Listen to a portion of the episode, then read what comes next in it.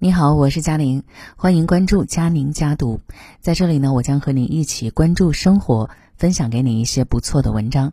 关注请加微信公众号，我是佳宁。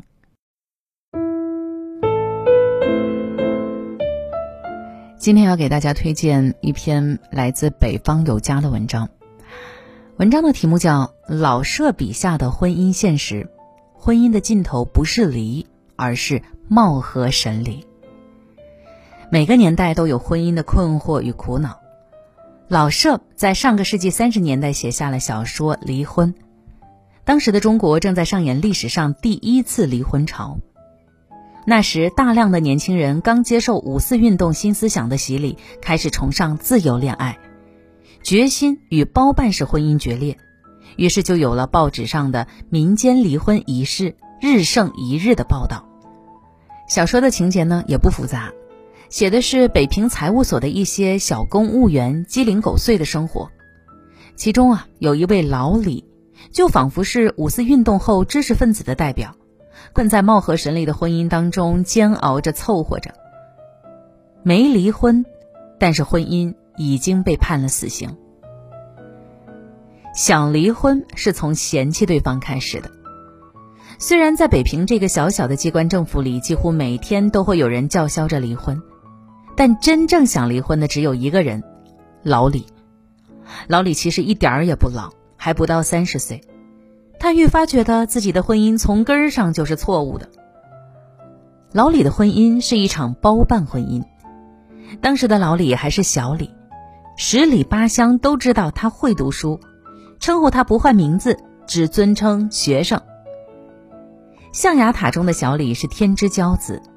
自信拥有改变时代的力量，自然也能够把父母之命、媒妁之言的乡下妻子改造成仙女。于是草草结婚。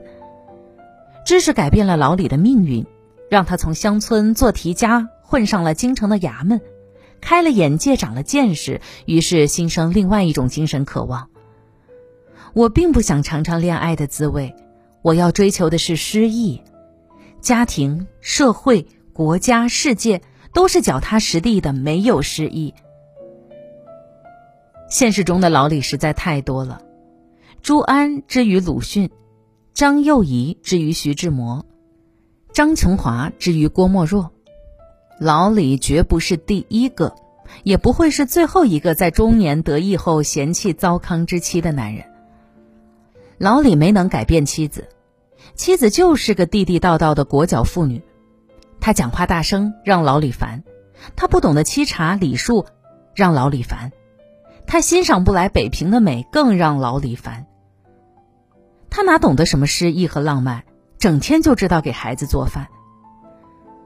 美国作家菲茨杰拉德曾说：“每当你觉得想要批评什么人的时候，你切要记得，这个世界上的人并非都具备你丙有的条件。”老李在嫌弃中全然忘了。自己也是一个北漂的乡下人，只不过读了些书，受了些教育，便转身成了高尚的知识分子。而知识分子心中代表诗意的女子，应该是一个还未被实际教坏，情热的像一首诗，真纯的像个天使。比如隔壁邻居马太太。马太太是城里人，年轻漂亮，安静优雅。最重要的是，他和马先生是自由恋爱、私奔结婚，在老李的心中便多了一层新时代女性的独立和孤勇。其实自己的妻子真的有那么不堪吗？显然不是。李太太并不难看，脸上挺干净，眉眼也整齐，说话还算得体。可是男人心中一旦出现了嫌弃，同样的发型在老婆身上就是。三十多岁梳哪门子的小辫儿，而在马太太身上便是轻巧、活泼、独立、俊秀。尤其是当老李发现马先生常年有家不归，在外面鬼混时，他看马太太的眼神更是多了一层惺惺相惜。马太太在婚姻中的苦闷，不正是我在婚姻中的挣扎吗？老李心中的诗意被点燃。什么门当户对，什么三观不合，男人一得意，婚姻就有问题。我们的老李精神出轨了，越是对那边心中荡漾，越是对这边心烦意乱。离不了，失意妥协于苟且。老李想离婚，可是他自己也知道离婚是不可能的。首先过不了的就是父母这一关。乡下的老父老母不容易，怎么能够为了自私的欢愉伤他们的心呢？其次是孩子，孩子是他心中的痒痒肉，孩子还那么小，那么可爱，等着他去呵护、去教育。最后，他偶尔有点怜惜老婆，脚不是他自己裹的，土衣服也不是他发明的。这么多年，老婆在乡下尽职尽责的做着一个好儿媳、好母亲，从没犯过什么大错。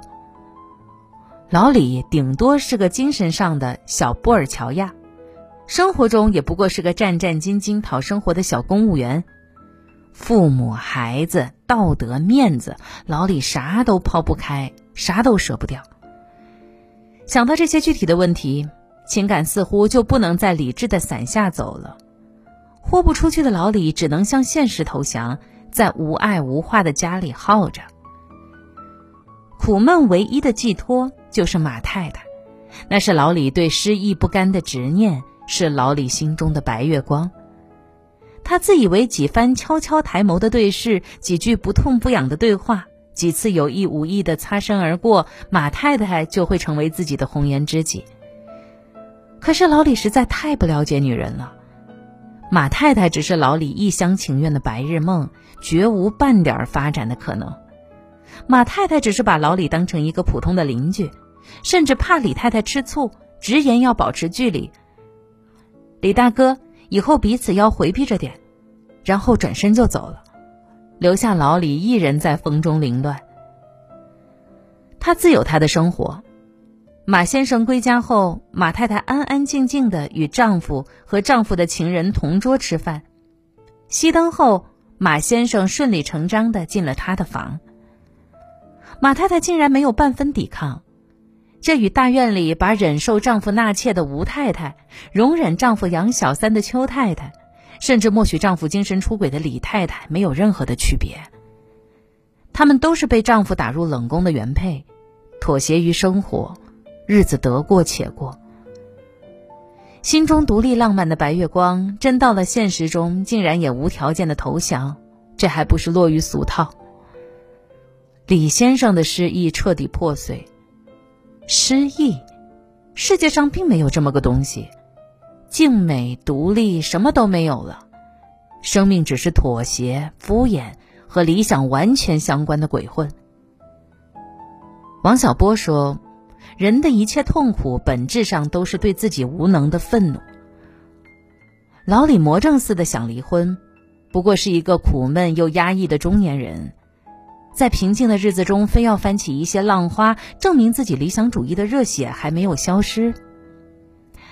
但老李终归离不了婚的，因为他知道自己讨厌什么，但并不知道自己真正想要什么，更没有能力去改变什么。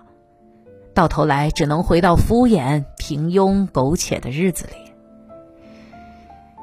与其貌合神离，不如改变自己。有人说，中年人的婚姻既讲感情又谈钱，打断骨头连着筋，不是这头牵着，就是那头绊着。正如离婚的故事里，几乎每段婚姻都摇摇欲坠。可最终，这些叫着离婚的人，宁愿掐在貌合神离的婚姻当中凑合着，也无一人离婚。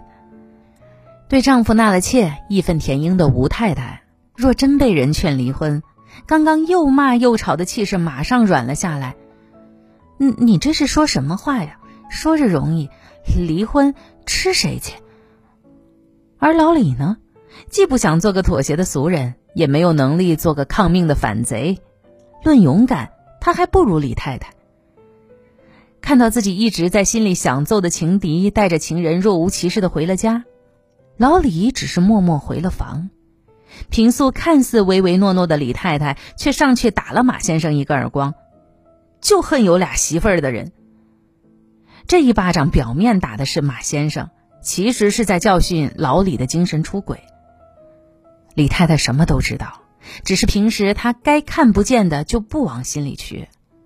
相比情感价值，更在乎守护自己的饭票。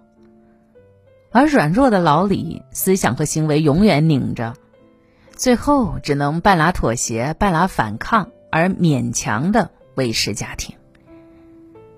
板垣裕二曾在剧里写：“会选择离婚，证明一个人诚实面对自己的人生。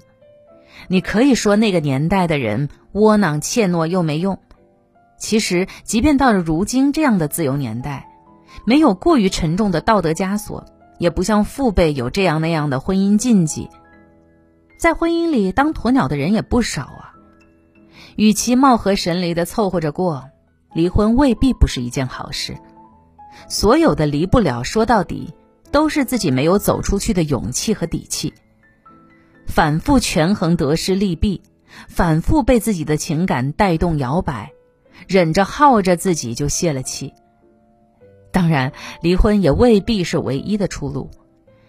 一时找不到婚姻的出路，便该先改变自己对婚姻的态度。在离婚里，唯一不想离婚的同事张大哥，也有着一个完全是旧时代家庭妇女的老婆，舍弃了自我为家庭付出，把自己活成丈夫和儿女的老妈子。她与张大哥的精神差距绝对不比老李两口少。可是，一生把做媒人和反对离婚当使命的张大哥，从不思考啥是诗与远方。察觉到老李的思想分叉，他一语中的：“老李，你这么胡思乱想是危险的。你认为很高超，其实是不硬气。有问题不解决，三更半夜玩失忆，什么话？”张大哥是现实主义者，主张有问题就解决问题。把李太太和孩子接到北京，就是他的解决之道。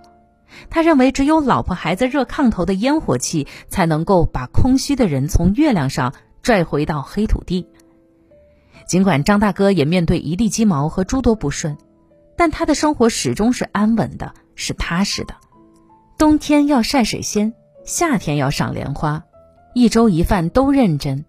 这种生活固然没有野心，却会省掉很多麻烦。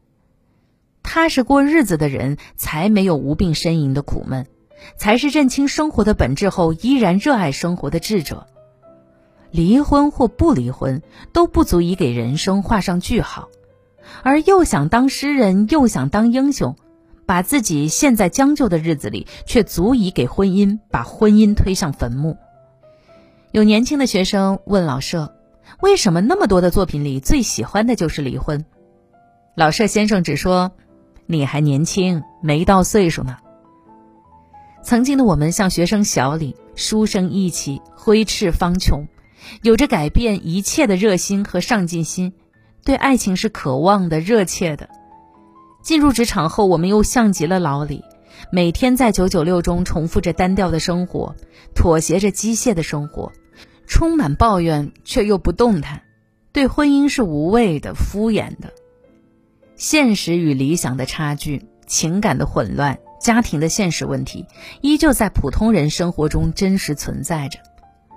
不知还把多少人捆绑在过不好又离不了的婚姻中无法挣脱。相比在貌合神离的婚姻混着，无论是积极经营还是放弃婚姻，都是人生真正的独立与自由。毕竟，在我们的人生中。唯独婚姻能成为完全属于我们的主场，让我们真正成就自己的角色。这就是今天的文章分享，我是佳宁，下次见。